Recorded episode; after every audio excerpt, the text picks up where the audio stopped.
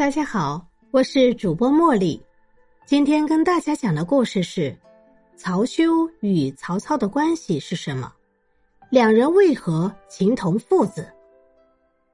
在三国时期，曹操是一个比较大的家族。三国时期有很多著名的曹姓人物，除了曹操之外，曹休也是一个非常厉害的人物。历史上，曹休与曹操并无直接的血缘关系，可是为何二人却情同父子呢？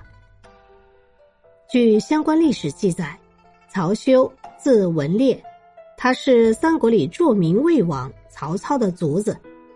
曹休是曹洪的侄子，年幼丧父。曹洪和曹操是平辈，又同是曹氏的一族，所以有着一定的关系。在曹操的人物性格中，也有善良、至情至性的一面。曹操可怜曹休年幼丧父，对他产生了怜悯之心，所以在曹休的成长过程中，对他非常照顾。被曹操当作亲生儿子一样看待，委以重任。曹休既是曹操的族子，也是他的部下。曹操经常把曹休带在身边。每当曹操出发征战的时候，身边的曹休总是跟随着他，保护着他。曹操在铜雀台大肆摆宴的时候，曹休帅气的登场。给人留下了深刻的印象。曹休经常跟随着曹操东征西伐，立下了不少汗马功劳。例如，在攻打蜀国汉中的战役中，在讨伐吴如虚口的战役中，曹休都有出战。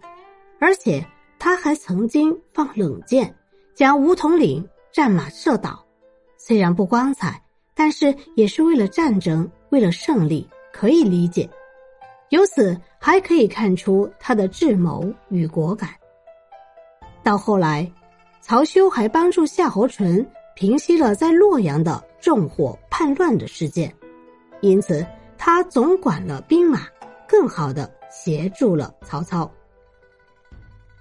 在魏文帝的时期，曹休参加了三路伐吴，但是因为一些计谋安排的失误。曹休被吴国的大将吕范所打败，最后导致无功而返。后来魏明帝上台执政的时候，曹休的官职有了晋升，他最高做到了大司马的职务。在一次战役中，曹休轻信了周防，因为周防断法骗取曹休的信任，使其放松警惕。周防诱敌深入。曹休浑然不觉吴军早已埋下了埋伏，突然出现的陆逊把曹休杀个措手不及。曹休失败而归，回到洛阳后的曹休很是抑郁，长时间的气血不顺，再加上忧虑成疾，导致背上的毒疮发作非常严重，最后无法医治，毒发身亡了。就这样。曹休的人生被画上了句号，他的一生忠心于曹操，无愧于曹操对他的恩情，所以他们两个虽然没有血缘关系，但是情同父子。